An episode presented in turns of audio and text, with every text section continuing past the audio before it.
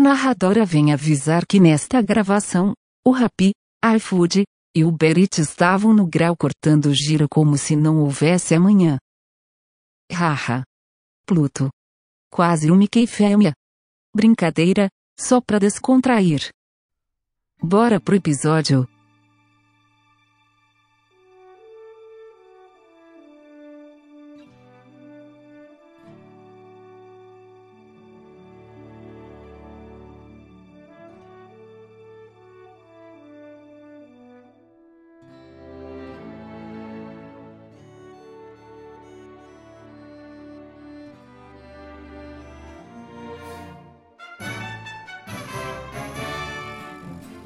E estamos de volta com mais um episódio do nosso querido Upcast. O seu podcast de games e tecnologia. E hoje temos o artista Thiago Rosignoli. Se apresenta aí, cara. Fala galera, beleza? Primeiramente, obrigado aí pelo convite. Para quem não me conhece, eu sou o Thiago Rosignoli, customizador. Ah, sou focado em pop art, em toy art. A brincadeira é pintar bonequinho para todo lado. o mano dos rabiscos que largou tudo para virar desenhista de boneco, né? Desenhista é não, customizador, né? Tá tudo ali, cara. A gente desenha, a gente customiza, corta. É sem arte, maiores né, melindres. É, o negócio é criar. Beleza, então bora pro episódio.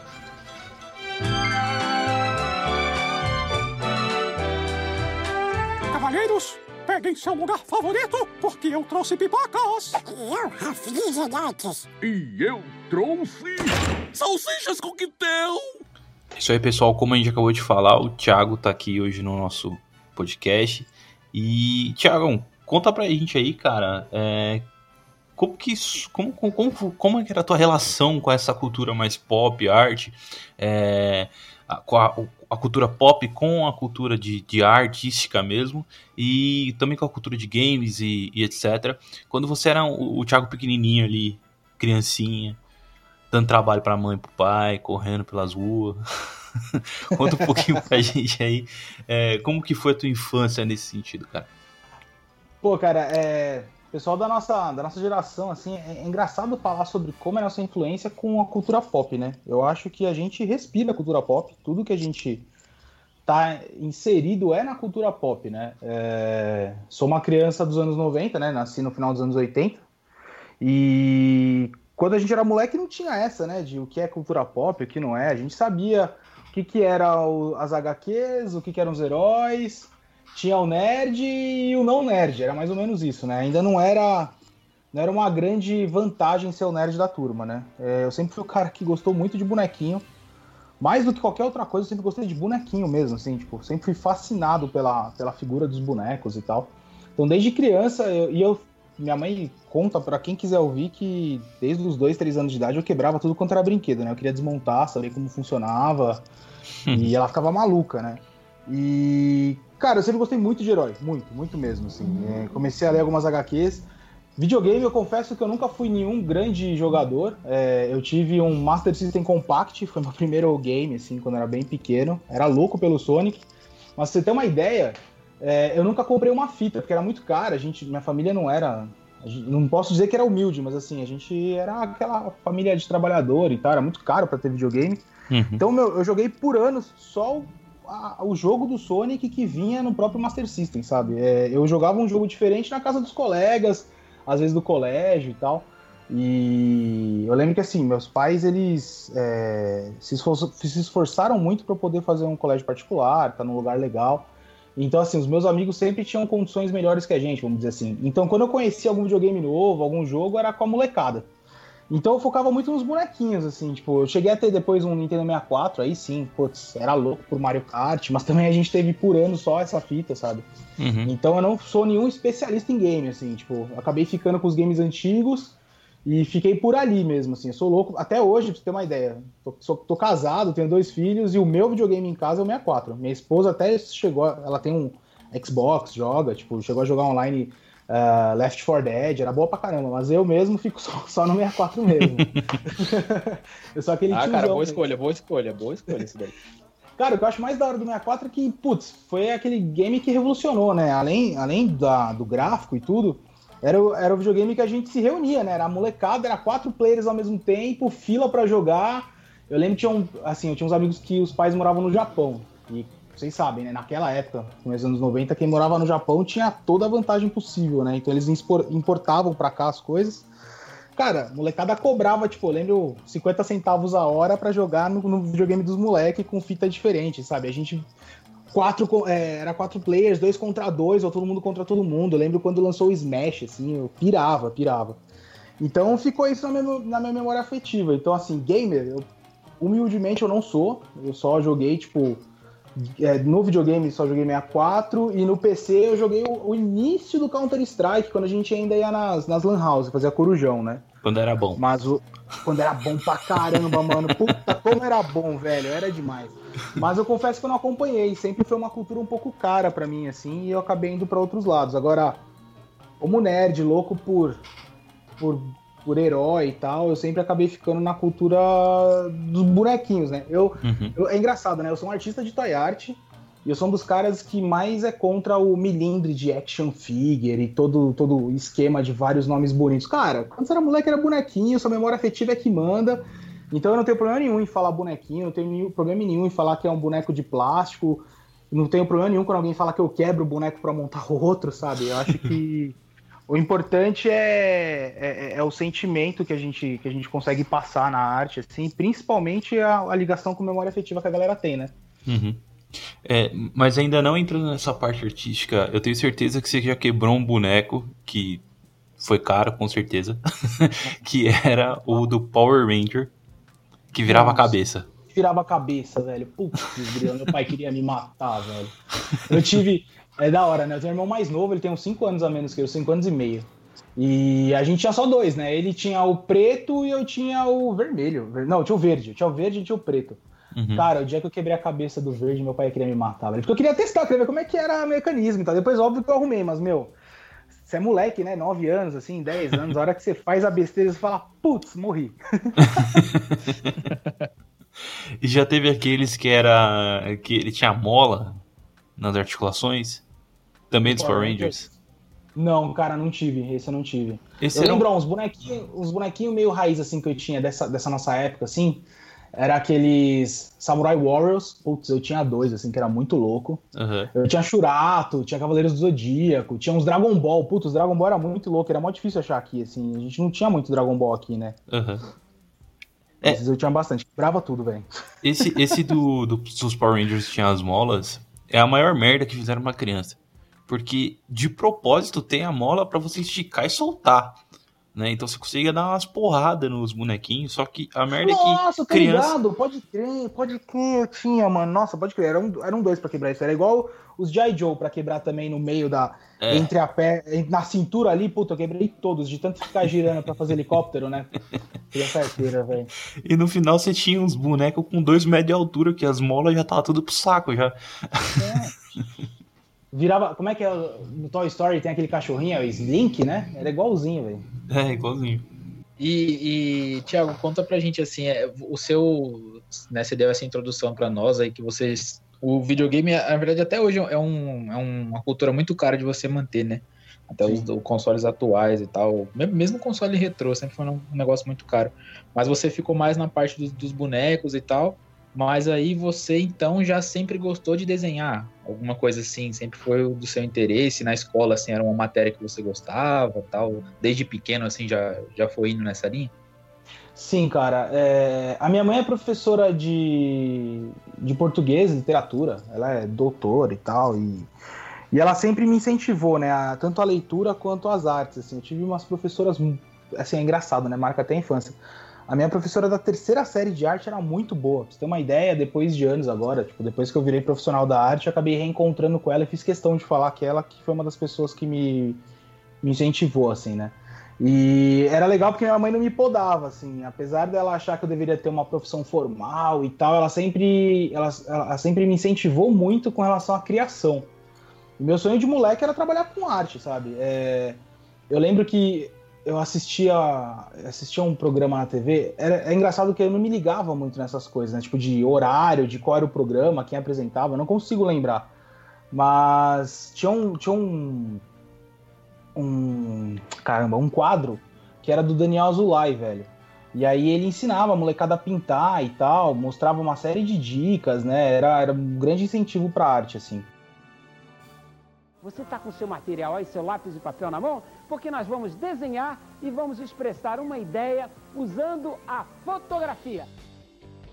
E uma vez ele tava, assim, tinha um quadro que ele recebia a foto 3x4 da molecada. E a molecada falava o que queria ser quando crescer e ele pintava ao vivo. Não sei se vocês chegaram a ver isso. Acho que eu sou mais, sou mais tiozão que vocês, né? Mas assim, tinha esse quadro e tal. E aí é, ele recebia. Era muito louco, assim. Ele recebia as 3x4, recortava a cabecinha da criança ali, colava numa sulfite e saía desenhando. Era muito louco. E aí tinha esse. Meu, teve esse dia. Juro pra você, eu tenho marcado, assim. Ele desenhou o primeiro menino queria ser um astronauta, aí a segunda menina queria ser uma veterinária tal. E aí eu tava assistindo assim, todo encantado, e minha mãe nossa, que legal. Eu peguei uma foto, pedi para ela, comecei a desenhar um astronauta, né? E ela falou assim, pô, você quer ser astronauta quando crescer? Eu falei, não, mamãe, eu quero ser igual esse moço que fica pintando aí na TV, porque ele faz a gente poder ser qualquer coisa.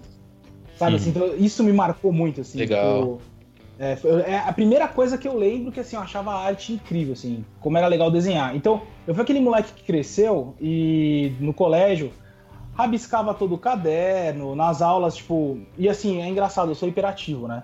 É, um dos motivos que minha mãe fez psicopedagogia foi até porque na época era um negócio meio, meio distante, né? Falar de, de hiperativismo, de dislexia, de, de autismo. Então minha mãe foi pesquisar a fundo porque eu, eu não parava, cara. Eu tinha notas boas, Todo mundo gostava de mim no colégio, mas era aquele moleque que fazia a, a lição mais rápido possível para ficar conversando e desenhando. Então meu caderno não tinha matéria, eu ficava prestando atenção. Até hoje. Eu tô falando com vocês aqui, tô rabiscando, velho. É incrível, assim, tipo, uhum. quando eu trabalhava no mercado financeiro, eu fazia uma call internacional com o diretor do, do banco X e eu tava rabiscando. Tipo, eu preciso estar tá com a mão rabiscando alguma coisa.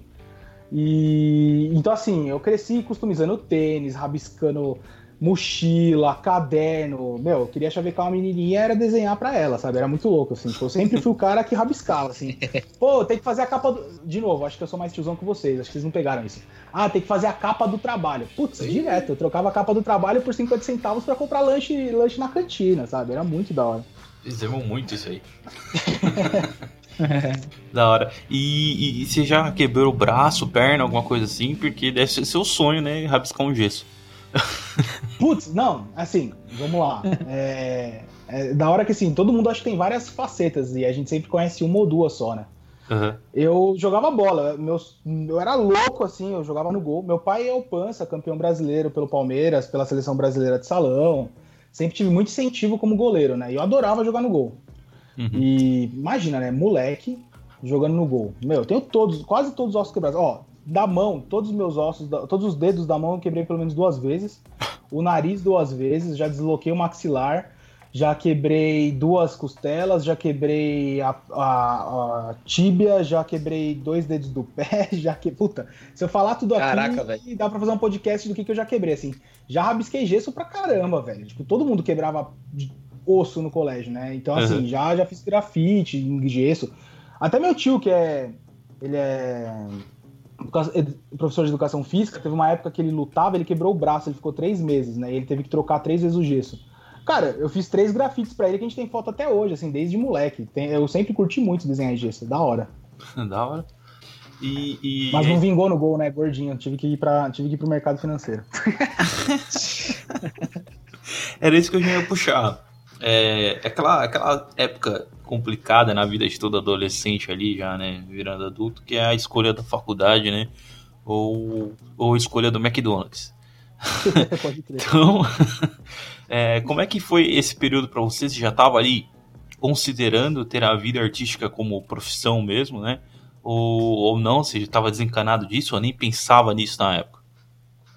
Cara, eu vou, vou ser sincero, eu vou falar de preconceito, assim, tipo, a gente fala muito, né, que a sociedade tem preconceito e tal, e às vezes a gente esquece de olhar pra gente mesmo, né? É, uhum. Hoje eu posso falar que eu tinha preconceito em eu ser artista, sabe? É, eu, na verdade, esse preconceito que eu digo até é a base da palavra, né? O pré-conceito, né? A falta de informação, a falta de estudo. Inclusive, sei lá, acho que foi falta até de, de, de malícia na época de procurar o que, que eu podia ser, né? É, uhum.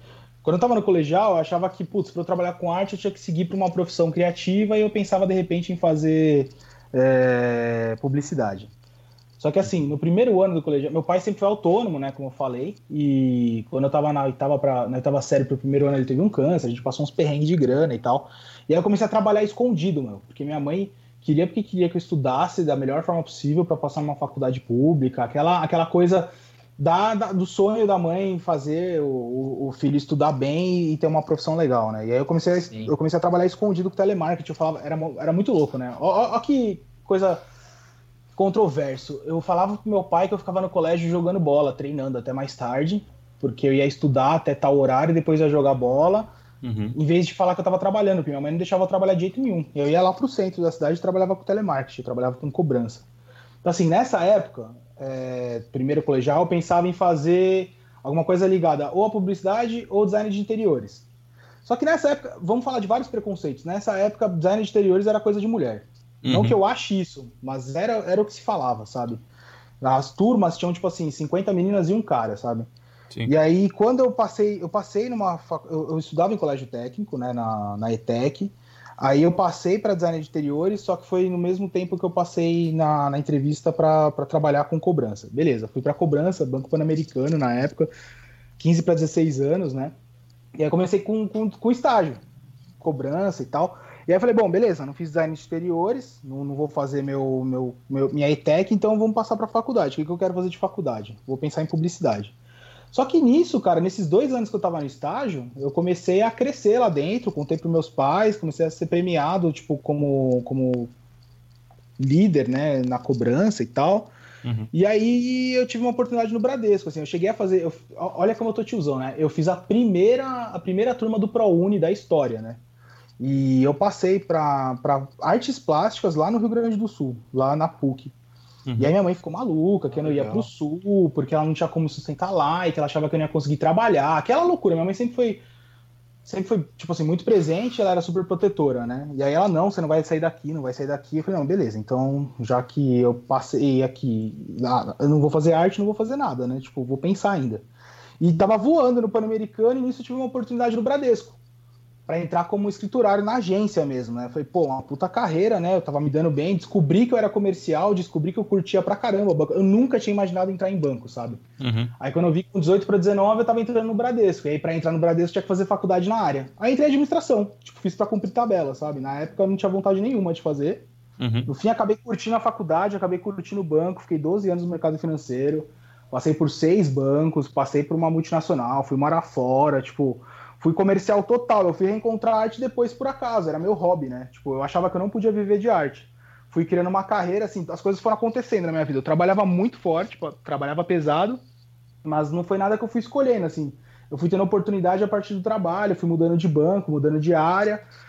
E aí, quando eu fui ver, eu já tinha uma carreira formada, eu achava que eu não ia conseguir viver de arte. Aí, por acaso, a arte ressurgiu. Larguei tudo e tamo aí.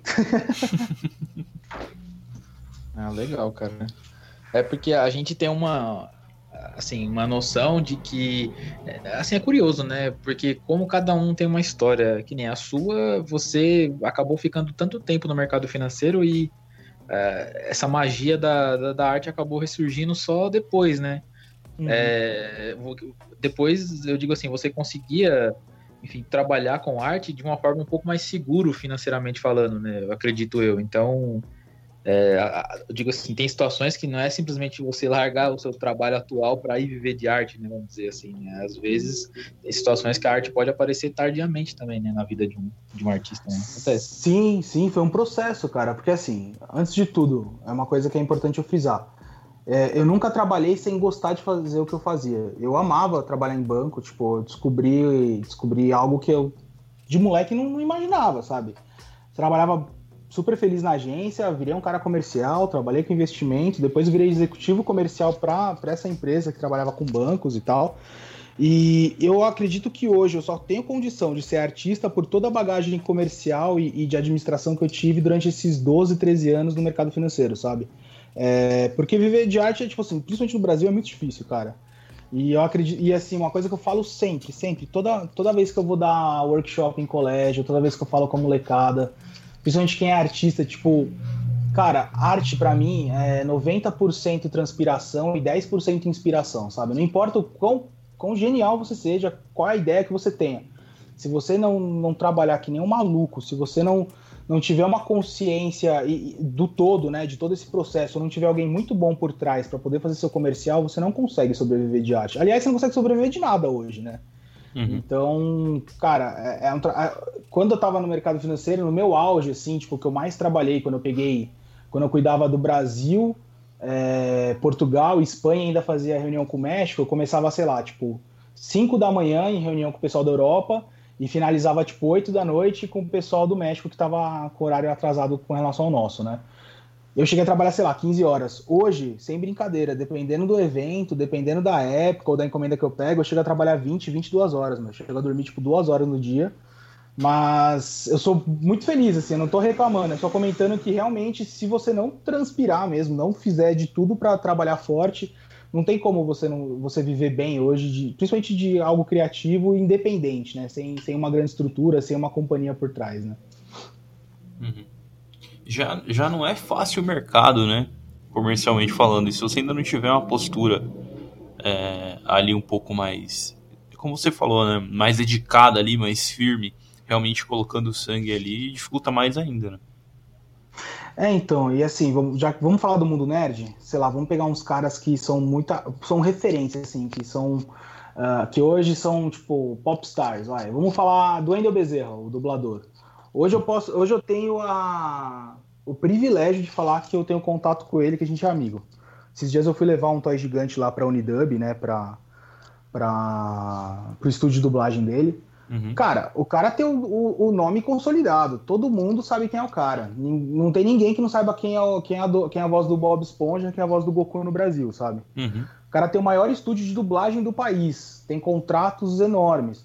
Meu, você fala com ele, ele tá trabalhando. É, é 15, é 16, é 18 horas, sabe? É, Você fala com, sei lá, Thiago Bravanel, é outro cara que, graças a Deus, eu posso ter a, a, a honra de falar que, é- que hoje é meu amigo. Putz, puta cantor, neto do Silvio Santos e não sei o que, a vida dele é fácil, né?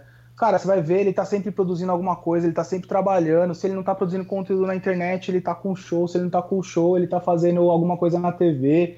Ah, mas isso aí é normal de artista. Beleza, o cara, além de tudo, é empresário, tem três firmas hoje. Tem uma, tem uma empresa de pijama, tem a outra de, de torta, sabe? O cara tá sempre olhando pro mercado, tá sempre sendo visionário. Então, assim, eu acho que os caras que se destacam, eles não se destacam só porque eles são bons, sabe? É porque eles têm a mentalidade de vencedor, a mentalidade de, de, de empreendedor, sabe? Então, assim, eu dei dois exemplos rápidos, que se você quiser eu posso falar de mais cinco, seis, dez, que eu conheço pessoalmente. Uhum. Todos esses caras que o pessoal, tipo, admira, idolatra e vê só, vê só a ponta do iceberg, né? Vê só a parte, tipo, bonita em que o cara é um cara criativo e muito bom. Mas ele não é, é, é muito louco, né? Porque é muita coisa, mas ele não é só aquilo. Ele é muito mais, sabe? É, é legal ver isso. Então, assim, todos esses caras que inspiram, se você para pra estudar eles, se você para pra entender eles, eles são, tipo, multi, multitarefa, são, são sempre, tipo, muito conscientes, postura sempre forte no trabalho. E eu me inspiro neles. Então, a minha frase que eu sempre falo pra mim mesmo, a minha arte é 10% inspiração e 90% transpiração. Uhum. É, a, gente, a gente tem aqui também, trago no podcast um pouco mais sobre o mercado de esportes também, né? E a gente tenta trazer justamente isso que você falou. Tem muito uma camada ali do glamour, né? da, que o pessoal ama e idolatra aquilo, mas não vê muito por trás, né? O que tá rolando ali por trás. Quanto tempo o cara não tá trabalhando para aquilo.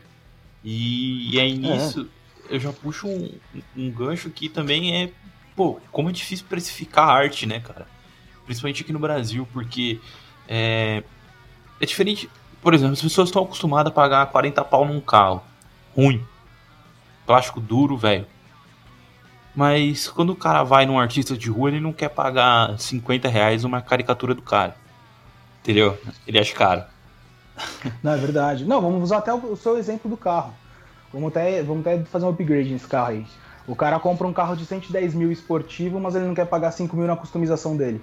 É. é...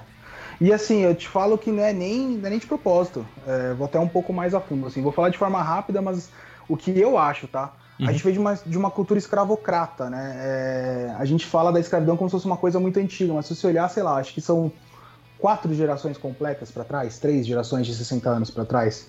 Sua tataravó provavelmente viveu isso, sabe? E querendo ou não, a gente nunca pagou por serviço. O serviço era escravo. É, a gente está acostumado a pagar produto. Então, pro seu, pro, pro seu subconsciente, parece muito mais fair, né? Muito mais é, tangível você comprar um produto do que comprar o serviço. Porque o serviço, em teoria, tá, tá no seu sangue que ele é gratuito, sabe? Tipo, ah, mas você sabe fazer, é só, é só você fazer. Sabe? As pessoas não entendem que, tipo, é, o serviço é tão importante, às vezes até, dependendo do que você está falando, é até mais importante que o produto em si. E eu acabo usando, na, na, verdade, em vez de levantar uma bandeira e discutir sobre isso, depois que eu tomei essa consciência e comecei a estudar um pouco mais a fundo, eu usei isso a meu favor. Então eu nunca vendo a minha arte como serviço. É muito raro, cara. Só com quem realmente sabe dar valor, ou as empresas que realmente dão valor. Uhum. Geralmente eu vejo do produto. Então, por exemplo, sei lá, talvez vocês tenham visto, um dos meus últimos produtos que eu lancei, que sai um pouco do Toy Art, é um vaso de. É Desculpa, esqueci. De, de gesso. São toys são tipo com cabecinha de vaso para você plantar ou para colocar ba bala, essas coisas. Sim, se eu vi. Cara, tipo assim, em, em, teoria, uma peça de gesso é barata. Só que assim, eu consigo vender o preço dele numa média super legal para mim. Assim, ele acaba sendo é, acessível para quem quer arte. Uhum. É, o mais caro é 390, mas assim, se você pensar numa peça de gesso tradicional, 390 é, é absurdo. Só que as pessoas que compram não compram pela peça de gesso, compram pela minha arte. Uhum. Agora, se eu oferecesse pura e simplesmente minha arte, tipo, em qualquer outra plataforma, cobrando esse valor, é, poderiam achar caro. Vou dar um outro exemplo mais, mais interessante, mais tangível. Meu capacete do Senna. Eu fiz, uma, eu fiz um capacete no meu estilo, em homenagem a, a 26 anos da morte do Senna, né? Uhum. Eu fiz um capacete com. Foram 10 unidades é, numeradas. Cara, se, eu te, se você me trouxer um capacete e falar assim, Thiago, quanto que você cobra para customizar o meu capacete? E eu te falar 1.500, você fala, puta, meu, 1.500 reais só de serviço parece caro. Só que esse capacete eu consegui co comprar relativamente barato, né? E aí eu dei o capacete de presente, eu cobrei só os 1.500 de customização. Eu vendi os 10 em meia hora. Então, assim, é, o que eu comecei a fazer? Vender o produto. Show. Tipo, em vez de eu falar do meu serviço, eu coloco num produto e mostro o quanto, meu, o, o, o quanto a minha arte naquele produto agrega. Então, para o subconsciente das pessoas, é muito mais fácil ela comprar um capacete pronto, que ela tá vendo, que ela adorou, por 1.500, do que eu falar, traz o capacete que eu faço por 1.500 para você. Entendeu? Dói muito menos na, no subconsciente dela. É muito louco falar disso, mas é, acontece bastante. Uhum. Você foca no, no valor agregado do produto, né? É, e eu vendo muito, tipo, eu pego a pessoa muito pelo, pelo visual, eu tento sempre mostrar pronto, mesmo que eu vá fazer uma pré-venda, eu, eu, pelo menos monto um, eu, eu, eu, sempre pego ela pelo emocional, assim, tipo, ou é, é, memória afetiva, ou é pela, por alguma ligação que ela faz, ou pelo personagem, igual o Senna. Tipo, além do estilo, que o pessoal adorou meu estilo no, no, no capacete, ficou super diferente, as pessoas que compraram é porque são muito fãs do Senna. Uhum. Então eu sempre, eu sempre vou no valor agregado do produto pronto. Eu não falo mais de serviço, eu mostro o produto. Então acho que fica mais. Para mim, hoje, é uma técnica que está sendo muito boa, assim, está me facilitando muito para vender meus, meus, meus, trabalhos, sabe? É, Tiago, eu tenho uma. Já que a gente está falando de coisas que estão entre as coisas, é, eu queria falar uma pergunta um pouco, um pouco pessoal e também filosófica para a gente conversar e debater aqui. Tiago, eu queria saber o que, que é arte para você. Assim, é, ela é mensurável? Você consegue comparar coisas, artes com outras artes? É, ela é só expressão? Porque se for só expressão, então a gente tem bastante coisa que pode ser arte, né? Tem coisas que as pessoas dizem ser artes que, sei lá, pode não ser. Isso é um debate já instalado, né? Mas eu queria saber aí da voz do artista, né? É, o que é para você arte, né? Na tua opinião. Sim, sim. Eu vou dar uma opinião muito pessoal, cara. Eu acho que a gente tem. Isso não é só para arte, são para várias palavras, assim. Toda, se a gente falar, vamos falar do português, né, assim, da, da, da, língua. Se a gente falar de uma palavra, a gente tem o signo e o significado. Além de várias outras coisas, simplificando o signo e o significado. Eu acho que a gente dá, a gente dá o mesmo nome, a gente dá, dá o mesmo signo para vários significados. O que eu quero dizer com isso? A arte, sim, é muito abrangente, ela pode ser simplesmente uma expressão. É, e, então, assim, o que eu vejo como arte? Arte, para mim, é qualquer tipo de, de, expressão ou de objeto que gere um, um sentimento, algum tipo de, de, retorno daquela pessoa que está recebendo a, a, aquele, aquela informação, aquele estímulo. Então, certo. assim, é, uma expressão artística pode ser qualquer estímulo que, que, te ger, que, que vai gerar em você alguma, a, a, alguma resposta, vamos falar assim. Então, é, quando você fala assim, ah, a arte é, é, é, algo feio, algo mal feito pode ser arte? Pode, porque na verdade o que, que é feio, né? É, o que, que é mal feito? Então, vou dar um exemplo. Eu mesmo é, uso, eu, eu, brinco que eu uso a estética do feio. É, é uma coisa que é uma provocação que eu faço muito. É, eu, como artista, trabalho muito o, o, o, eu trabalho muito com o belo, né? Eu trabalho muito com o que te toca de forma é, expressiva, o que você acha é, bonito, né? Só que se você olhar todos os meus traços, eu, eu, eu puxo muito pro sketch, assim, pro, pro rabisco, eu puxo muito pro imperfeito, né? Eu faço algumas alusões filosóficas e tal, mas assim, em resumo, é, você olha uma peça minha e geralmente quem compra acha bonito, mas se você olhar por trás tem uma estética do feio, mal feito, do imperfeito, né? Que eu faço uma alusão com a vida e tal. Então, assim, o que, que é bonito, sabe? Tem gente que vai olhar sua, a arte de um cara genial e falar, putz, é feia, sei lá. Por que, que dadaísmo é arte, sabe? Dadaísmo começou como um grande protesto na época de vanguarda para mostrar que qualquer coisa podia ser arte e os caras estavam, tipo, jogando na cara dos nobres o que que, que tipo assim, eles estavam cagando pra arte, sabe? Então, a arte é de impacto? A arte é, é de é de protesto? A arte é, é algo estético? Não sei, sabe? Tipo, acho que existem várias semânticas, várias é, formas de arte, de expressão artística. É muito, é muito amplo, é muito abrangente, né? Muito abrangente, é, né, ah, dá pra, dá pra comparar, você me perguntou, dá pra comparar arte? Não sei, cara, o que você quer comparar? Dá pra comparar é, artistas dentro de uma mesma técnica? Dá. Dá, dá para comparar, dá comparar valores de, de, obras de um mesmo artista? Acho que dá. Agora, não sei, dá para comparar gato com lebre? Não sei, sabe? É, é, é muito amplo, assim. Eu acho que é, você precisa colocar, entender o cenário, colocar, é, colocar um, ambiente para você tentar. É igual, é, bom, acho que você, um de vocês trabalha com TI aí, é a mesma coisa. Não dá para você conseguir fazer um teste, você consiga, precisa colocar no ambiente, estruturar, mostrar, é, ter uma amostragem, discutir o que, que você quer entender. Não dá, não dá para falar assim, ah, legal, o que, que é TI? Putz, é tão amplo, velho. O que, que é inovação? Puta, inovação está em todos os. Hoje está em, tá em todos os mercados, sabe? Então a gente tem que pensar. Acho que a arte é a mesma coisa. É algo cultural, é amplo, é. Eu acho que é uma das. É, é um dos pontos que mostra que, a, que uma civilização é, é evoluída, vamos dizer assim, que, que um ser humano é civilizado, é cultura. Então, tipo, é muito subjetivo. Não sei, sei, lá, falei, falei, falei, não sei nem se vocês entenderam alguma Não, conclusão. não, não. Foi, foi ótimo, cara. Assim, é, era, era exatamente esse tipo de conversa assim, que eu queria trazer, porque a, é, a expressão, a gente tem a expectativa, né, de quando fala assim, ah, o que é arte? Bom, arte é isso. Aí você fala, beleza, entendi. Só que, na verdade, a arte, ela tá, como você bem falou no começo, ela tá colada né, na linguagem. Então, ela assim, é como você falou, ela não é um, ela não é monolítica, né? Você, ó, daqui, aqui até aqui é arte, aí daqui passar daqui já não é.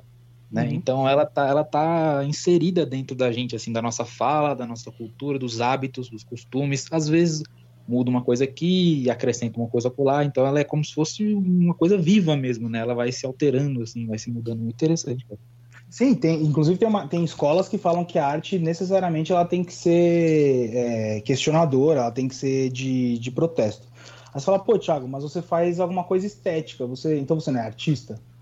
Pô, não sei, eu me coloco hoje, eu, eu, não, me, eu, não, eu não me acho alienado, eu não me acho politicamente cego, muito menos culturalmente alienado. Eu acho que eu tenho uma boa base em várias, uh, em, várias vertentes, né, vários pilares da vida, assim, principalmente por ter passado por vários mercados. Mas, óbvio, a primeira, a primeira observação é que quando a gente se coloca como ignorante, sabe que a gente não, não sabe nada, a gente começa a entender algo. Mas isso posto, falando que na, na, na faixa média eu não sou nenhum alienado, é, Espera-se então que a minha arte fosse mais provocativa, que ela fosse mais é, politizada. Só que eu me, eu, eu me coloco, é, o meu conceito é extremamente inverso a esse. Eu falo, eu, eu me coloco como um respiro para quem tá, para quem aprecia a minha arte, para quem tá vendo o que, que, eu, o que eu me propus a fazer. Eu me coloco uma pausa no seu dia, num dia tipo, que a gente tem tanta informação rolando, sabe? Hoje na nossa era o que a gente mais tem é informação jogada na nossa cara. A gente respira informação, respira é, opinião, questionamento o tempo inteiro. Então eu hoje me coloco nessa minha fase como artista pop que te remete à infância, que, que, fala sobre a sua memória afetiva e que traz um, um momento de, de, de, paz, você com você mesmo, sabe? Eu quero trazer um pouco de alegria, um pouco de leveza, um pouco de cor num dia que hoje a gente fala tanto de, de ser politizado, de tanto protesto, de estar em cima de tudo, de, de não se calar. Então, assim, hoje, hoje eu me coloco como um respiro, assim, para você, sabe? É essa a minha ideia. Não que eu não entenda um pouco, que eu não, não tenha as minhas posições sociais, políticas, econômicas, que eu não tenha minhas, opini minhas opiniões, né? É, é, tipo, é bom esse posicionamento hoje, porque numa sociedade que, pelo menos aqui no Brasil, que ou você é comunista ou você é fascista, e não tem o meio termo, não existe o bom senso. Se ter artistas que tem esse respiro, é, mostra também para quem tá um pouco mais cego, né? Que, que tem, tem uma galera hoje que entende que se você é artista ou tá relacionado a algo do gênero, você é comunista. Uhum. E você quer mamar na teta do governo. e não é isso. Ou, ou, se você é de direita, você é, é, é, um fascista se colocando no meio dos artistas para poluir o ambiente. Tem, tem é. uma loucura. Isso é, é maluco. Então, tipo, é muito bom ter alguém que não se posiciona nesse sentido. Chega e fala assim: eu tô aqui para fazer o meu trabalho. o que eu entendo como arte tá aqui e eu não vou, entre aspas, né, me contaminar por esses, por esses pontos né, que a gente acabou de falar, né? Ou você é fascista ou você é comunista. Isso é muito bom, na minha opinião. Que, que mostra para quem acompanha o trabalho, independente da, do lado político, que você não precisa fazer isso. Né? É, aquela coisa, a gente está inserido no ambiente, é, é, todos nós, eu, vocês, quem está nos ouvindo, todos nós estamos inserindo no ambiente, todos nós temos nossas opiniões e, e, e temos. E, e, sofremos com, com todas, a, todas as ações são tomadas dos dois lados, vamos dizer assim. Mas uhum. o ponto é, é, que eu não preciso posicionar as minhas opiniões e as minhas crenças políticas, por exemplo, diretamente ligadas à minha arte hoje. É esse meu ponto. Eu não preciso falar sobre religião, não preciso falar sobre política, não preciso falar diretamente sobre filosofia, é, numa expressão artística minha que hoje é puramente estética e que quer levar tipo algo alegre, vamos falar assim. Então é por isso que eu falei. Eu te dei algumas entrevistas até. Eu, hoje eu sou um dos artistas que compõem o, a, a, Galeria Alma da Rua, que é uma galeria lá na, no Beco do Batman, que é extremamente urbana, composta Legal. por vários grafiteiros, pichadores e, tipo, artistas urbanos que sempre, que assim, a arte urbana é extremamente ligada diretamente à, à sociocultura e política. É, uhum. é, é condição econômica, né? E assim, as pessoas que me veem na galeria esperam que eu me posicione é, política, sócio e economicamente. E aí, quando eu dou entrevista para a galeria e quando eu pego o Instagram deles para falar sobre mim, é exatamente sobre isso, tipo, é mostrando que assim, eu posso ser um respiro no dia das pessoas que têm tanta informação e tanta que... tanto questionamento. Eu acredito que é super legítimo, todo artista tem que ser de alguma forma é, é, provocador, tem que ter essa, essa questão é, da dos protestos, mas alguns se posicionam mostrando justamente que você pode trabalhar outros pontos. Não é que eu acho que minha arte é melhor ou pior, simplesmente eu trabalho um outro ponto que hoje muita gente não está fazendo, porque querendo ou não, a nossa sociedade hoje é muito urbana e a arte urbana está ligada diretamente a esse tipo de protesto. Então, eu me abstenho um pouco justamente porque eu sou da pop art, do toy art, eu acabo mostrando um lado mais geek, um pouco diferente da galera, apesar de ter o traço carregado muito urbano, né? Uhum. É, é, é interessante, cara, assim, que nem você falou, a, a, a tua arte ela é mais estética, só que no fim das contas você não por isso deixa de dizer, é, como você bem falou, um traço ali de um pouco de assimetria aqui, né, para dizer também que a vida ela não é 100% redondinha, é, né, e perfeita assim, tal. Então isso é isso comunica também, né? É muito interessante. É, eu falo que meu traço é orgânico assim, né? Tipo, por mais que o que eu mais gosto de fazer, por exemplo, é reta e que eu tenha uma firmeza interessante na mão para fazer uma reta, você vai olhar que, sei lá, uma das figuras que eu adoro fazer, que hoje eu sou conhecido por fazer fora os Mickey, são os triângulos. Meu triângulo eu posso fazer ele extremamente reto, eu sempre vou trazer uma, um risco de volta quebrando ele um pouco, justamente para mostrar essa simetria e, e, tentar fazer essa, essa filosofia, assim, com, com o caos que a gente vive, como é que é a nossa vida, qual é o movimento, com essas assimetria, com esse risco a mais ou um pouquinho a menos, eu mostro justamente o movimento nessas figuras, né? A vida não é estática, a arte não é estática, o nosso pensamento não é estático. Se você fizer essa entrevista daqui a dois anos, vocês vão ser diferentes, eu também, porque a gente já sofreu novas influências e já pensou mais sobre isso, né? Sim. Sim, com certeza. Se, se pegar o Pablo aí da época da escola, meu Deus do céu. Sobrou pra você, né, Pablo? Caraca, tinha que se sacanear, né, meu? Não, o, o- Pablo é o cara que saía de Jandira pra ir pra Osasco estudar. Fez colegial técnico. Aí virou filósofo. Entrei pra TI, eu agora fiz filosofia, cara. Calma aí, eu não sabia que tava falando filósofo. Então, na verdade, eu fiquei aqui vagando na ideia e, na verdade, ele tava só me avaliando, velho. Caraca, você na prova, senhor? Ah, a, gente, a gente tá aqui pra conversar, cara. É, adoro essas conversas aqui. É um negócio ainda mais arte, né, cara? Esse assunto de o que que é arte é um negócio que é, perambula aí pelos livros há não sei quanto tempo. É um assunto muito, Não, muito então vamos lá, polifônico. Vamos virar esse jogo. Tudo bom, pessoal? Eu tô aqui com o Pablo. A gente queria saber um pouco expert da filosofia. Pablo, diz uma coisa, cara. O que é a arte pra você? Ela é mensurável? Ela pode ser, ela pode ser comparada? Uma expressão artística é arte? Conta um pouco pra gente o que, que você acha, cara. Vou, vou aproveitar que eu tô com o expert aqui, meu.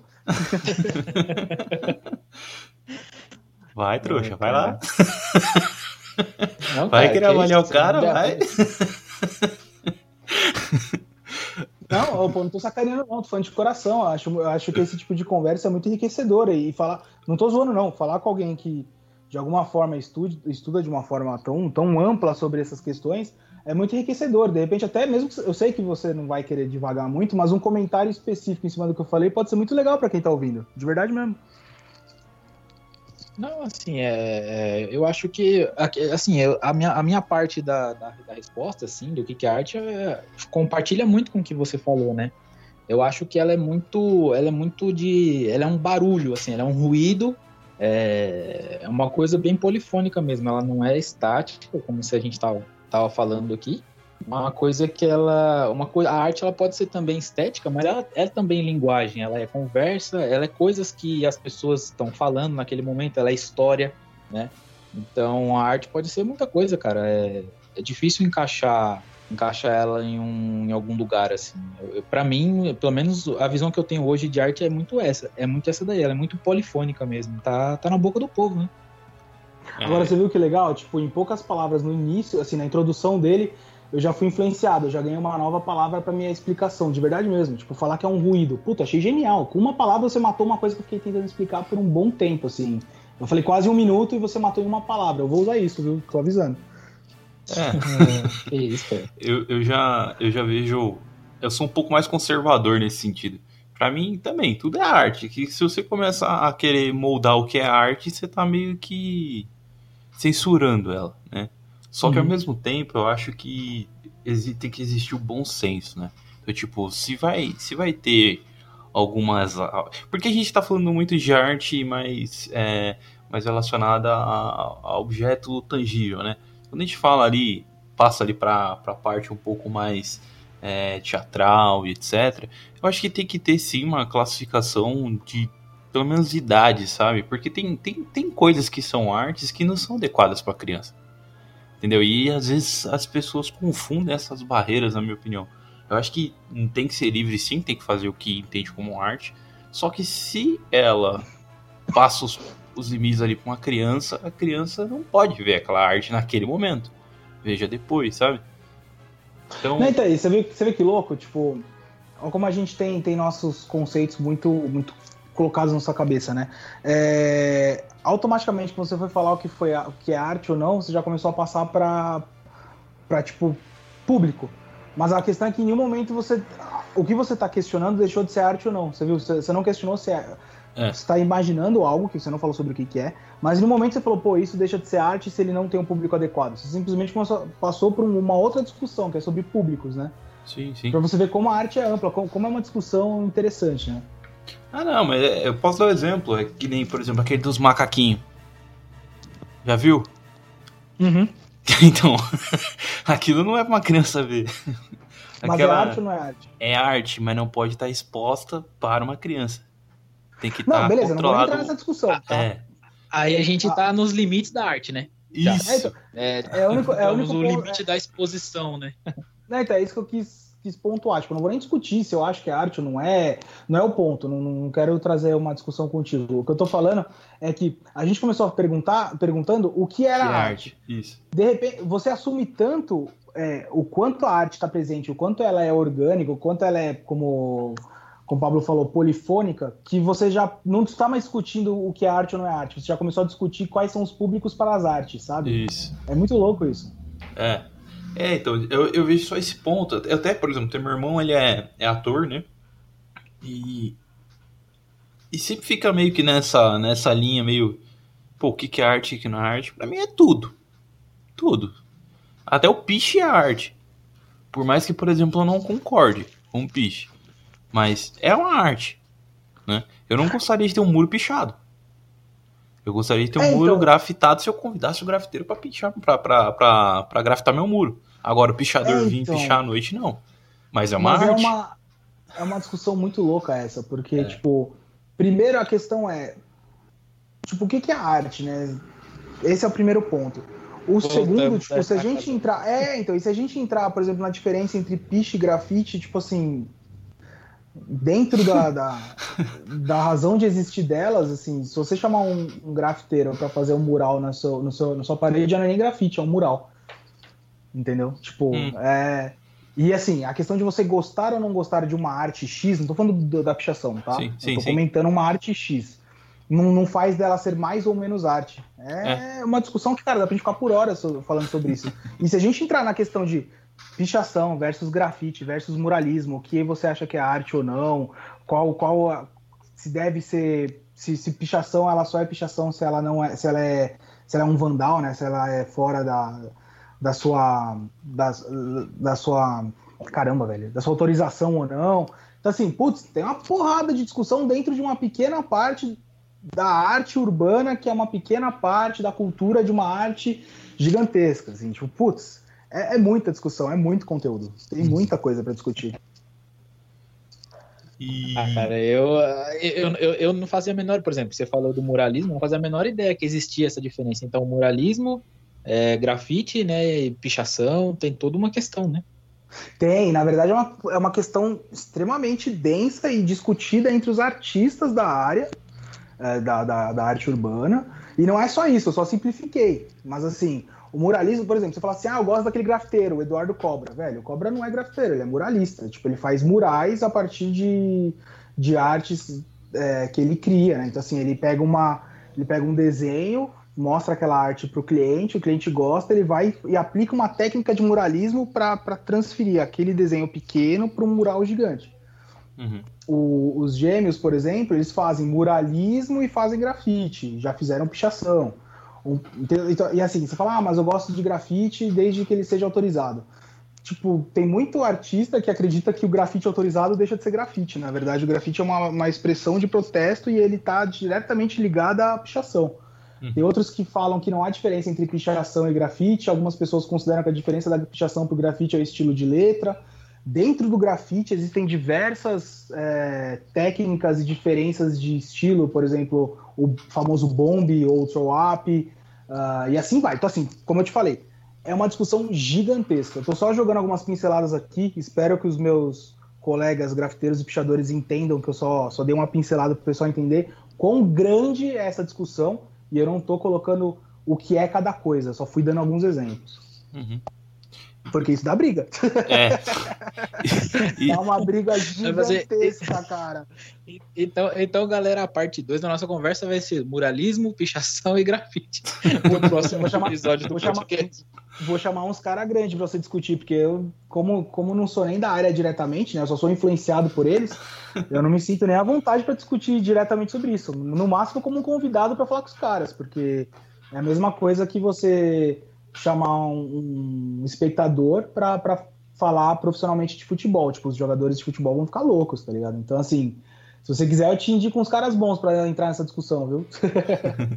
Já aproveitando então esse gancho da briga, você já recebeu alguma ameaça de morte, algum carro rabiscado aí por conta da, da- das customizações da Funko? Porque mexer com a galera que, que cuida, que curte Funko, mano. Cara, já, já, já. Já cheguei próximo disso. Tipo, é, é muito louco. Tudo que é no começo, quando você faz uma coisa diferente, gera muito barulho, né? Que é aquela coisa que eu tava falando. O que, que é arte, né? O fato de você gostar ou não me deixa mais artista ou menos artista, né? Uhum. Por exemplo, quando eu comecei, eu comecei de uma forma despretensiosa, era meu hobby, eu era colecionador antes de customizador da Funko. Lembra que eu sou customizador de tudo desde moleque e trabalhava no mercado financeiro, beleza? Comecei a colecionar a Funko Pop, porque eu já colecionava alguns tipos de toy art, por exemplo, Kid Robot, né, os famosos Money, Vinylmation, Toy Bri eh, Bear Brick, já tinha alguns bonecos, como eu te falei, desde moleque sou por boneco. Uhum. Gosto de arte, gosto de grafite, logo tinha um monte de toy art em casa, porque a maioria é, é uma cultura muito urbana, então muito, muito toy art tem a grafiteiros e, e designers convidados para fazer esses toys. Então eu colecionava alguns, né? Uhum. Bom, uma das minhas viagens a trabalho, eu conheci Funko, o- os Funko Pops, né? É, por acaso, achei legal. Falei, pô, legal, né? Um bonequinho relativamente barato na época, baseado né, no, no estilo toy art, no estilo cabeçudão, corpinho pequeno. Comprei um despretensiosamente. Quando eu vi, eu tava com 650 toys em casa. Mas Era peraí, Uma coleção maluca, gigantesca. vamos fazer um disclaimer aqui. E uma análise agora filosófica também em cima disso. Os cabeçudinhos da Copa, eles eram toy art? Eu, eu aproximo ele. A pergunta é boa, ele já tá rachando o bico, né? Ele achou que ele ia me pegar, mas eu sou muito tranquilo com isso. Eu acho que tem a mesma, tem a mesma proporção da Funko. Porque assim, ah, toy art é uma coisa. Um souvenir, um, um boneco com, a- com estilo baseado no toy art é outra. Então, por exemplo, o Funko Pop não é toy art. O que eu faço em cima de um Funko Pop é toy art. Beleza. Faz Era, sentido, era esse sentido. ponto que eu queria chegar, porque quando você descreveu ali os bonequinhos da Funko, eu, né, por ser um pouco mais, é, já mais antigo, eu lembro exatamente dos cabeçudinhos da Copa. Mini cracks, não, certeza. Porque, porque, assim, ó, pensa comigo, o que, que é os mini cracks? Eles são caricaturas em forma de boneco dos jogadores, certo? Isso, perfeito. Exato. O- os Funko Pops, eles são uma caricatura estilizada, com um design próprio, Uhum. de elementos da cultura pop.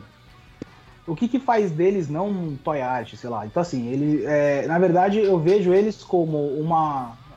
É que se eu falar action figure, também vai ter uma galera que vai me xingar, mas é mais ou menos uma action figure. É, é um boneco com o design baseado no estilo toy art. Uhum. O que, que deixa de ser toy art? Cara, eles são feito, feitos em massa e tal, mas assim, em, em resumo, falando do- vo- voltando ao foco que é o design deles, eles têm esse design toy art, minimalista, principalmente lá atrás, lá no começo, se você pegar todos os Funkos, eles tinham a, a- a- o mesmo, a mesma pose, o mesmo estilão, então assim, eles eram muito mais próximos do toy art do que hoje. Hoje eles migraram muito mais pra action figure do Uhum. que pra, pra toy art em si.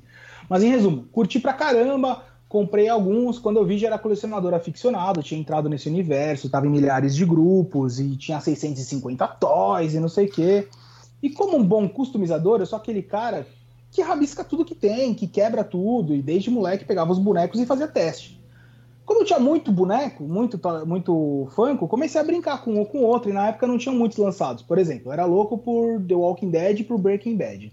Uhum. Eh, Eu tinha todos da Funko lançados, todos, assim. Tipo, a coleção era gigante, tinha 20 bonecos. pra você ter uma ideia, era muito pequeno, perto do que as coleções são hoje. Nossa. E aí, sei lá, no The Walking Dead tinha, tinha aparecido o Negan pela primeira vez. Puta, o Negan é mó B10. Nossa, muito louco o personagem, vamos criar. E a Funko não, não tava nem perto de lançar um Negan. Meu, eu peguei uns bonecos lá, peguei um estilete e saí recortando. Peguei um Jesse Pinkman, peguei outros bonecos, peguei um jogador de beisebol, peguei o taco e fui recortando e montando. Puta, fiz meu Negan, joguei nos grupos de colecionadores. Os caras, nossa, que muito louco. Eu falei, pô, isso é legal, vou começar a brincar disso. E comecei a fazer uns, uns bonecos pra mim, como eu sempre fiz a vida toda. E aí eu inventei, ó, já tem outro, já tem outro, outra hype aí. Eu inventei de fazer o Mickey vestido de Buzz Lightyear. Peguei É, o bom, hein? Mickey lá, arranquei a cabeça, coloquei no corpo do Buzz Lightyear. Porque pensa, é, é muito fácil de imaginar, tipo, o Mickey naquela armadura do Buzz no espaço. Peguei um boneco, troquei a cabeça do outro, pintei a cabeça do Mickey de roxo, como se ele tivesse com o capuz do Buzz, né? Uhum. Eu olhei aquilo e falei, cara, isso ficou muito bom. Ficou muito da hora. E o Mickey, pra mim, ele tem uma importância muito grande pro, pra cultura pop em geral. Assim, eu acho que ele é o personagem mais importante que a gente tem de uma era, né? É, eu não vejo nenhum personagem maior do que ele.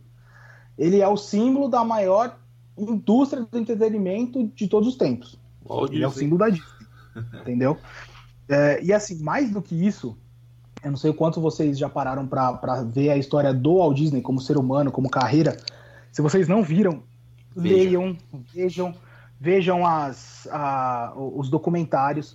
Cara, é genial, é sensacional. E é muito louco como todas as histórias de sucesso você vê como, a, como o foco e a perseverança imperam, né? Então, assim, mostra quando, quando ele perde tudo, quando o Mickey faz ele virar o jogo, como ele cria o Mickey. Tipo assim, dando, um- falando de uma forma bem boba, assim, até com umas é, licenças poéticas. Basicamente, o, o Walt Disney desenha um dos ratos que estava no ateliê dele e transforma isso num personagem. Pra vocês terem uma ideia como é que tava a vida do cara, né? Uhum. E como isso se torna um império e como que, tipo, hoje o Mickey é, é- é o símbolo de uma cultura pop, né? Tipo, não existe, pra, na minha opinião, de novo, não existe nada maior do que Mickey na, na cultura pop. E Uhum. aí, fez, primeiro, eu fiz o Buzz por acaso, sem querer, tá? Eu gostava do Mickey, o Mickey era o número um da coleção, não por acaso, né? Mas ele era o número um da coleção Funko Pop. Fiz o Buzz, achei bonito, e aí eu comecei a fazer testes. Eu comecei a olhar para os 650 bonecos lá na minha parede. Comecei a olhar e falar assim: caraca, é verdade, o Mickey é tão grande que ele de The Walking Dead, sei lá, de zumbi vai ficar muito louco. Ele de Super-Homem vai ficar legal. Nossa, ele vestido de, de Capitão América fica legal. Ele pintado como Hulk fica legal. Eu falei, pô, peraí. E aí nisso, assim, eu moro hoje eu já moro num apartamento pequenininho, 45 metros, né? Minha esposa estava grávida do primeiro filho e queria que eu diminuísse a quantidade de toys para abrir espaço em casa, porque eu sou aquele louco que expõe os toys e guarda a caixa. porque comercialmente depois é importante ter a caixa, né? Sim. Principalmente dos meus exclusivos e tal. Então, assim, eu tinha um armário só pra caixa desmontada de Funko Pop. E ela falou: não, meu, abre espaço, diminui a coleção aí, vamos fazer, vamos negociar o que a gente vai fazer aqui. E aí eu tinha que diminuir minha coleção e eu precisava escolher alguma- alguns temas, né? Como um bom colecionador que tem muito boneco, pra diminuir, escolhe tema. Eu não sabia o que eu queria. Tipo, heróis, puta. Se eu fosse. Heróis tinham muitos, aí tinha que escolher entre DC e Marvel. Eu sou um cara que não sabe escolher entre DC e Marvel. Eu sou o cara. Sou aquele cara que curte os dois, sabe? Eu não fico nessa briga. Você é um eu cara Marvel, saudável. se eu sou DC. Puta, É, é, é o isentão, é o isentão. então nada, eu gosto, eu gosto do melhor dos dois, pô. Você é louco, Ah, com sabe? certeza. Por exemplo, no cinema, na boa, pra mim, eu, eu sou o cara que tem, tem, tem os caras mais cultos aí que vai falar que eu sou crianção. No cinema eu gosto mais da estética da Marvel. Pode me Ah, julgar total, à vontade. Total. Só que assim, a época, do- a época dos anos 90 com X-Men, puta, eu sou louco pela Marvel. Agora você pega os clássicos do Batman, pff, não tem como discutir, é muito superior. Então assim, eu acho que tem grandes criações dos dois lados, né? Tipo, Stan Lee tá aí pra provar isso, né? Sim. Então, assim, é, comecei a tentar diminuir pensando em, em tema. Puta, qual vai ser meu tema? Aí eu falei, ah, beleza, vou colecionar Disney. Eu falei, putz, mas Disney, velho, é o que eu menos gosto, assim. Olha, eu falo um negócio que o pessoal vai me julgar. Sei lá, eu gosto de Pixar, gosto, mas puta, eu, eu não consigo assistir os filmes da Disney inteiros porque eu odeio musical. Eu adoro a Disney, adoro as histórias e odeio musical. Ó que controverso. Somos dois, cara. musical é a pior coisa que inventaram. É, puta, eu não vou ficar guardando, sei lá, Cinderela. boneco de desenho, é, de princesa e não sei o que, porque eu tinha um monte de princesa, até por causa da minha esposa, né? Uhum. Ah, puta, e agora? O que, que eu faço? Mickey tinha, tipo, sei lá, uns seis lançados. Eu falei, ah, não vou ficar com seis bonecos, velho. Aí eu olhei e falei, quer saber? É isso. The Walking Dead tava crescendo, eu adoro, puta, adorava. Eu assisti até, meu, até pouco tempo atrás, aí desencanei agora. Breaking Bad era genial, mas já tinha fechado a série, então já tinha fechado os bonecos, ia ficar só com aquilo.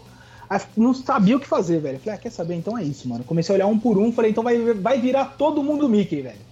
Comecei a escolher quem não ia, quem não ia participar.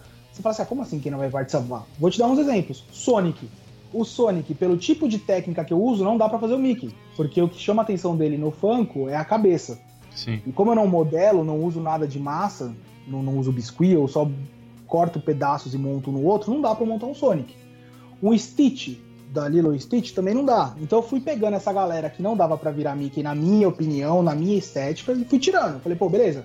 Esses eu vou vender ou trocar por Mickey, porque tem outros conceitos na minha arte. Eu só uso o boneco original.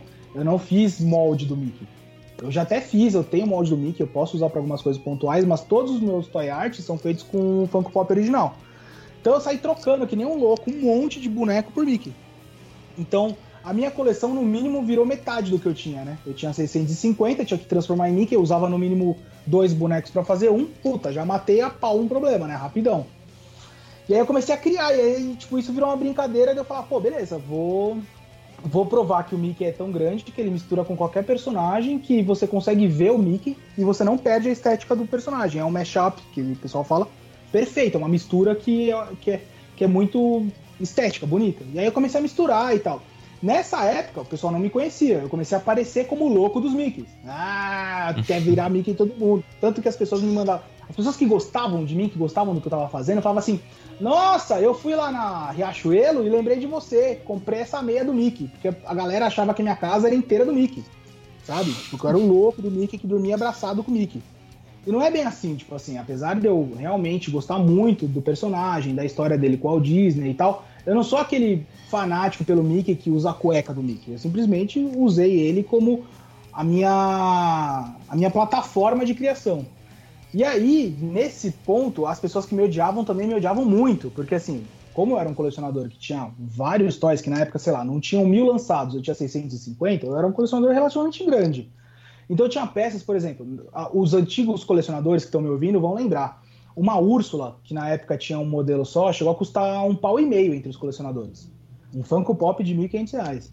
Ah, uma Bela, da Bela e a Fera, próximo desse valor. Meu, primeira coisa que eu fiz, eu tinha as duas, tinha gente falava assim, ah, vende, faz uma grana e compra tudo em Mickey. Eu falei, nem a pau.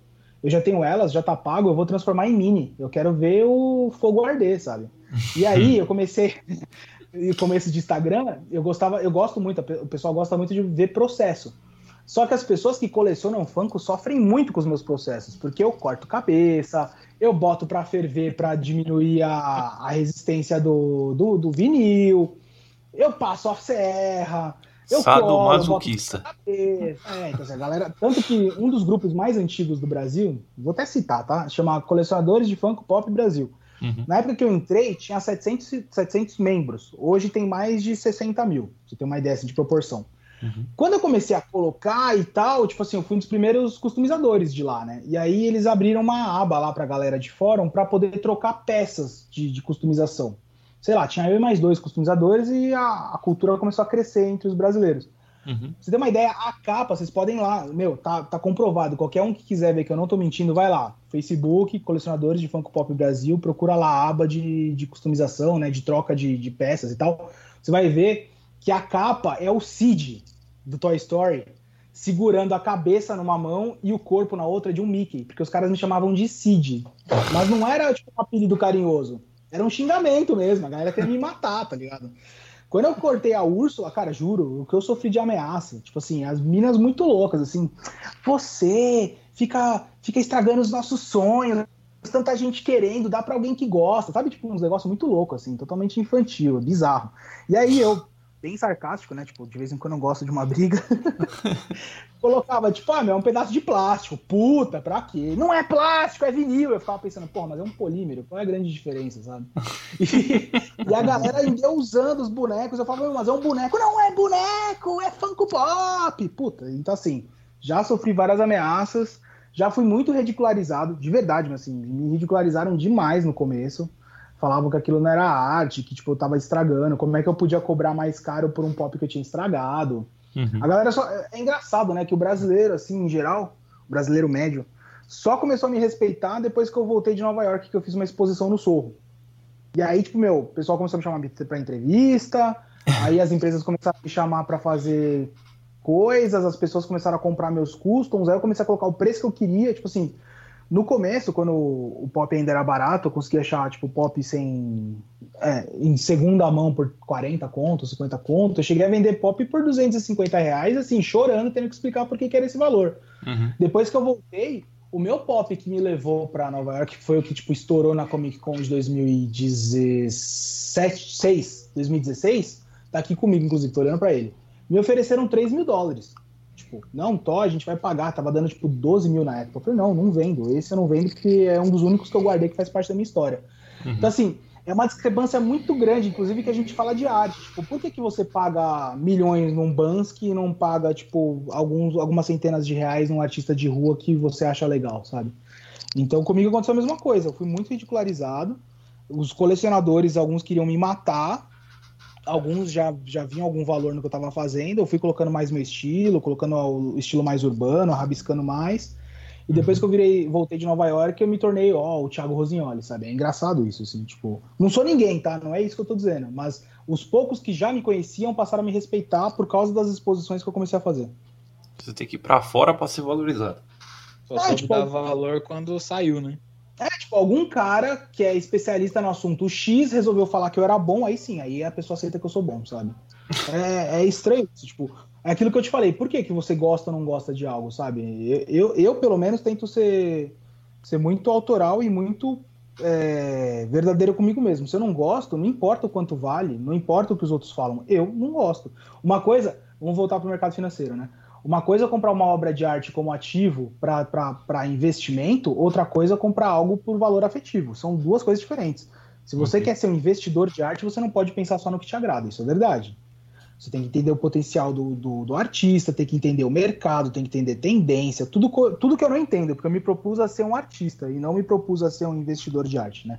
Uhum. É, e, mas ver, ver a pessoa média te valorizar mais ou menos porque você fez uma exposição Y ou Z, porque um artista X ou Y tem seu, seu trabalho, é um pouco triste pra falar a real, assim, tipo. Eu vejo que muita gente que às vezes me segue hoje fala, nossa, eu sou seu fã desde o começo. Você vai olhar, o cara começou a te seguir faz três semanas e ele acha que te engana, sabe? É, é complicado, cara. Cara, é... Ah, eu queria para que você pudesse explicar um pouquinho mais também da parte de, de produção do- dos toys, pra, pra quem tá ouvindo a gente não te conhece e tá conhecendo agora, né? É, Todas as tuas artes ali você faz com caneta, né? Caneta, aquelas Uhum. canetas permanentes. Como é que é o nome daquilo? É Caneta permanente mesmo? É, não, na verdade, as canetas que eu uso não são nem permanentes, são marcadores à base d'água. Tá. É, tem uma pequena diferença entre elas. Cara, não é jabá, tá? Eu vou falar porque é o que eu uso Ah. mesmo e que tipo, faz muito faz muito sentido pra minha arte. Inclusive, de alguma forma, a forma com que eu uso elas abriu muito espaço no mundo nerd pra essa caneta. Uhum. Porque ela é muito vista, ela era muito vista tipo só pra grafite, arte urbana ou pra é, decoração e tal. E aí eu trouxe pra esse mundo nerd, pra customização de, de bonecos, porque a maioria das pessoas usavam ou tinta automotiva ou tinta acrílica, né? Uhum. A caneta que eu uso é, é um marcador à base d'água da, da Uniball, chama Posca. E essa caneta, tipo, facilita muito, porque ela tem uma tinta, uma base de água, ela é como se fosse uma tinta acrílica, ela pega em qualquer superfície, só que ela sai. Ela não é como a caneta permanente, que é a base de solvente. Uhum. Qual que, é, o- qual é o grande segredo? Tipo, ela facilita muito na pintura e aí depois eu finalizo com verniz. Então, assim, você dá uma base com primer, pinta com ela e depois finaliza com um verniz, ou automotivo, um verniz acrílico, para que não saia. Tem algumas formas de preparar e de finalizar as peças para que ela não saia. Uhum. Mas eu uso muito elas pela versatilidade, por gostar de trabalhar com caneta, pelo meu tipo de traço, a caneta ela fica muito evidente, né? O meu tipo de risco, o meu tipo de, de finalização. Então, independente da minha arte, tipo, eu faço paredes com, com, com caneta. Pra você ter uma ideia, eu já pintei, eu já desenhei em carros com caneta, iate, já desenhei com, em copo do McDonald's para a campanha do Mac Dia Feliz. Com, tudo eu faço com as canetas e spray. Assim, basicamente, eu uso essa técnica mista. O que eu Uhum. mais uso é spray e, e esses marcadores à base d'água. É o que eu curto fazer. Uhum. Falando do processo em si dos bonecos, assim, vamos falar de uma forma o mais simples, né? Basicamente, eu misturo personagens com Mickey. Então vamos falar do, sei lá, fala qualquer herói aí que você curte.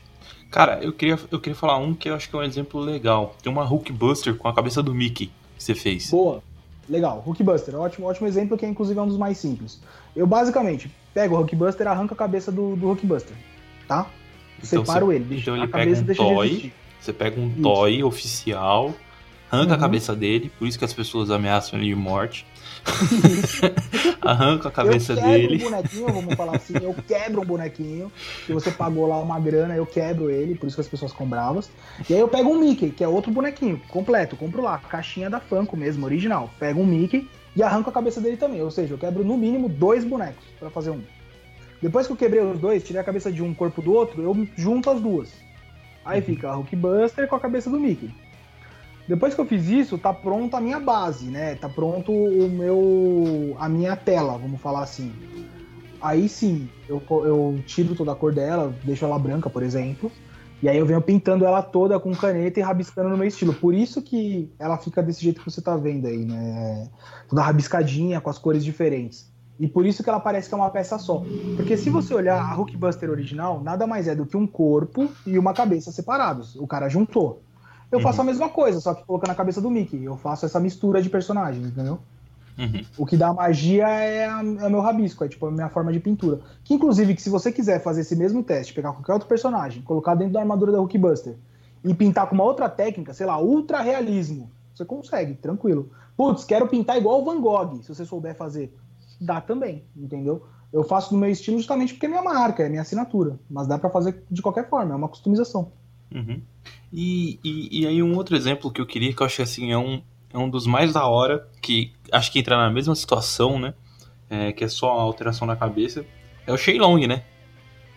Pô, Então, o Shenlong é legal. Shenlong é da hora. O que, que eu gosto dele? Além da estética, ele é um dos que eu mais brinco, assim, porque é, é difícil a gente falar tanto no, no podcast, o pessoal não tá vendo, mas depois procura lá no meu Instagram. O Shenlong, o que, que acontece? Eu pego o boneco do Shenlong e tiro a cabeça dele. Quando eu tiro a cabeça dele, eu não só separo ela, eu pego essa cabeça na mão e vou tirando. Eu tiro o bigode, eu tiro o chifre, eu tiro a escama, eu vou separando, eu vou cortando com, com bisturi ou com estilete, cada uma dessas partes pequenas, beleza? Uhum. Separo. Pego a cabeça do Mickey. Pego essa cabeça do Mickey e vou colando cada uma dessas partes. Pra fazer com que o Mickey tenha o bigode do Shenlong, tenha o chifre do Shenlong, tenha a barba do Shenlong, entendeu? Depois que eu colei tudo isso, eu vou enca... eu faço uma forma, né? Eu corto a cabeça do Mickey para que ela consiga ser encaixada no corpo do Shenlong. Então, a hora que eu termino de fazer esses encaixes, fica um Frankenstein. Fica tipo o corpo do Shenlong com a cabeça preta do Mickey lá e cheio de retalho de bonequinho. Uhum. Depois que eu faço esse Frankenstein, aí sim eu dou o banho de tinta e começo a arte. Qual que é o segredo, cara? Aonde que faz a minha, aonde faz o, o, o boneco crescer, né? Onde faz parecer uma coisa só? A hora que eu pinto, eu faço com que cada parte, tipo assim, brinca... apesar de quem coleciona saber onde tá cada parte, a ideia é que, que fique algo orgânico, que você não entenda aonde começa um boneco, onde, come... onde termina o outro, né? A ideia é que pareça que foi tudo modelado junto, entendeu? Uhum. É, é- é aí que tá a minha arte, assim, é tipo, como eu monto esse quebra-cabeça. Então o Shenlong é um dos legais, porque além dele ser inusitado, né? Ser tipo o Mickey no corpo de um dragão, é um dos que eu mais recorto pedacinhos do Shenlong pra usar como detalhes do Mickey quando ele se transforma no dragão, entendeu? Uhum. Dá um baita de um trampo, hein, cara. Puta, é gostoso fazer, cara, é uma terapia, na real, assim, legal mesmo. E, e outro que eu queria também perguntar, cara, você fez um, um pro rato borrachudo, né? Que ele tem a Uhum. máscara do rato e o óculos ali em cima. Aquilo foi. Eram outros Mickeys que você foi diminuindo ali a estrutura dele até virar uma máscarazinha? Porque É, se a gente for olhar assim, um lado muito simples, era só você pintar ali, porque já tinha as orelhas. Mas não, você teve os cuidados de criar a máscara, então tem toda a, a- a textura 3D ali da máscara, né? Do, do óculos. Como é que foi esse processo?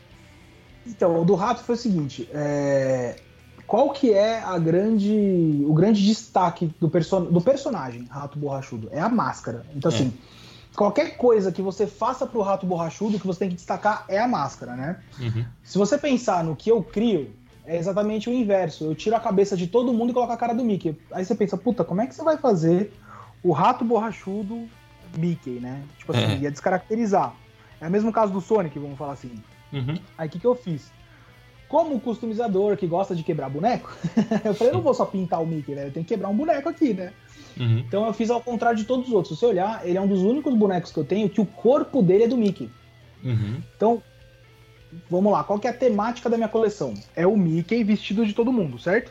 Uhum. Para traduzir isso, eu faço o corpo do personagem e o rosto do Mickey. O que, que eu fiz com o rato borrachudo? Eu inverti isso. Se é o Mickey vestido de rato borrachudo, eu peguei o Mickey com o corpinho dele normal e coloquei a máscara do, do rato em cima. Só Uhum. que eu não quis só pintar a máscara do rato no rosto do Mickey, porque ia ficar algo muito simples. Eu falei, não, calma, eu posso, posso criar alguma coisa diferente, vamos criar. E aí que entra essa coisa do artista, de querer mostrar conceito, técnica. Porque eu fiz essa alteração na, na, na estética por puro desafio pra mim mesmo, porque eu queria fazer um negócio diferente. O que, que eu fiz? Eu peguei um Mickey inteiro, deixei ele lá bonitinho, e peguei outro Mickey e arranquei a cabeça. Uhum. Quando arranquei a cabeça do segundo Mickey, eu fui cortando ela e fui lixando até transformar ela numa máscara. Tá. Então, são duas, ali no, no, no rato, são duas cabeças de Mickey encaixadas uma na outra. Então eu fui cortando tanto a cabeça do, do original que tava com o corpinho, eu fui tirando, eu, meu, eu tirei o rosto inteiro dele. Eu fui lixando e cortando partes das duas para transformar as duas num quebra-cabeça, num encaixe perfeito, para dar a sensação de que existia uma máscara em cima de um rosto, entendeu? É algo muito parecido com o que eu faço com o Jason. Eu pego a cabeça do Jason, lixo ela até transformar numa máscara, pego a cabeça do Mickey, arranco a- o rosto dele fora pra ficar reto e encaixo uma na outra. O que eu fiz com o rato, então, foi isso. Eu inverti a- a- o conceito, eu mantive o Mickey inteiro e coloquei uma máscara do rato. Pra fazer isso, eu cortei duas cabeças de Mickey e encaixei uma na outra. Depois que estava encaixado, foi fácil. Foi só pintar de cinza e colocar um óculos na frente pra ficar a cara dele, né? Entendi. Mas o Funko, ele é oco? É, Ah, tá. É, o, principalmente a cabeça, tá? O corpo, ele geralmente é tipo quase todo maciço.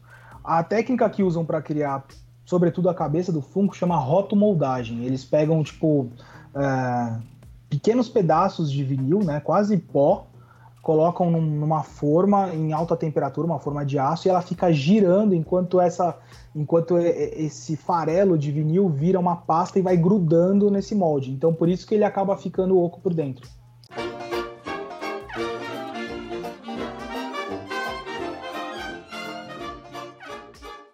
Personalidade e boa aparência? Mickey Mouse, você é mesmo um cara de sorte.